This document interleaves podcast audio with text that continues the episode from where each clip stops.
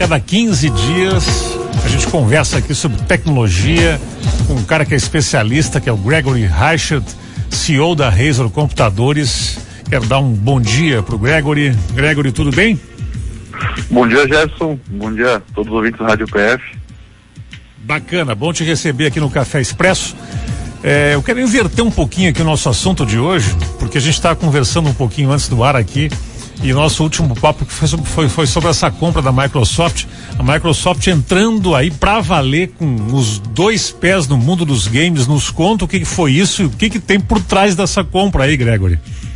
Então, nós tivemos essa semana uma das maiores aquisições tecnológicas do mundo. Né? Foi uma compra de 67 bilhões de dólares da Microsoft pra, pela Activision Blizzard. E esse é um negócio que é, visa trazer muito mais jogos, muito mais propriedades intelectuais para a Microsoft, né? visando o serviço de assinatura deles, né? que é o Xbox Game Pass.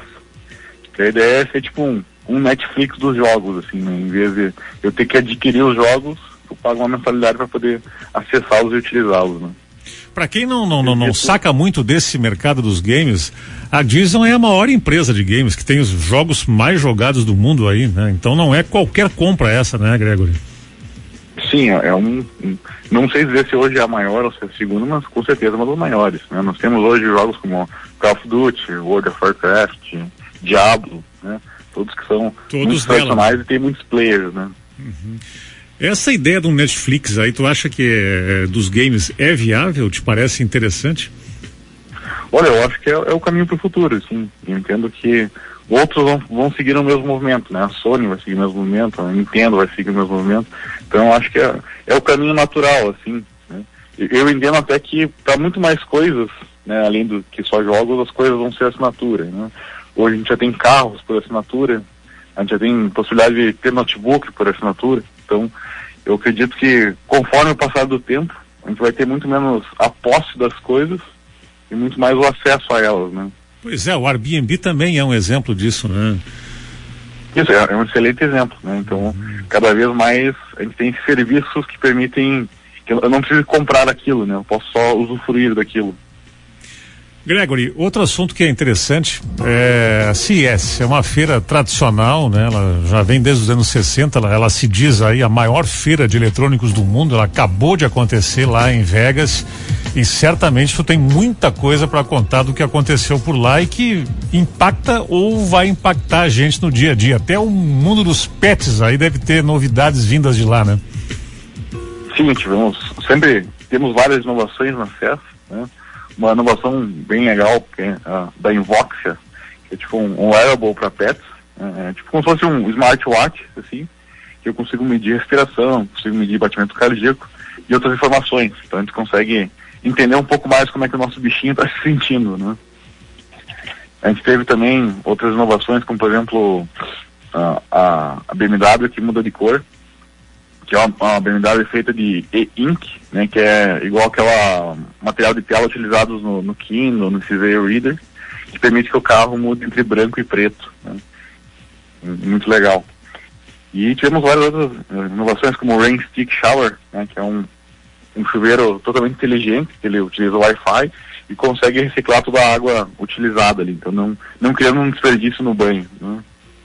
Essas tecnologias que são apresentadas ali, elas já estão prontas para uso ou tem um tempo assim para o que que na, que que na média acontece nessa feira aí? São coisas projetadas para daqui a três, quatro, cinco anos ou não? São coisas usáveis já nesse ano?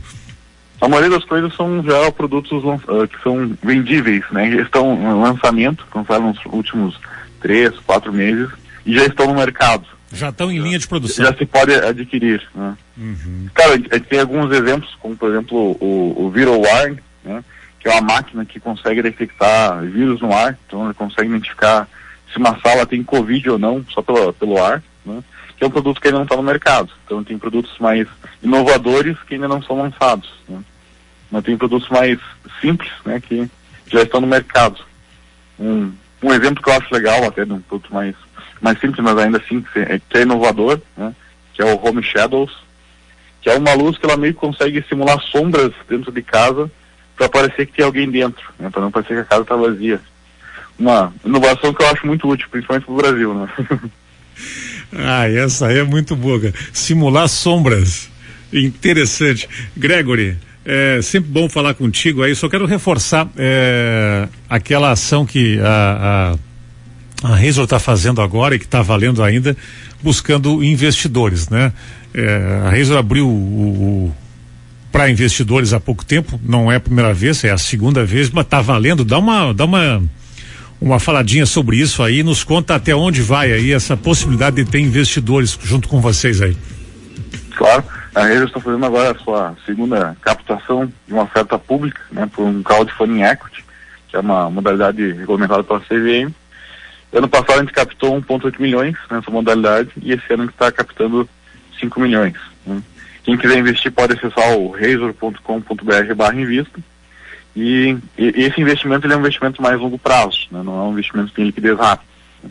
É um investimento com expectativa do que a Razer valorize.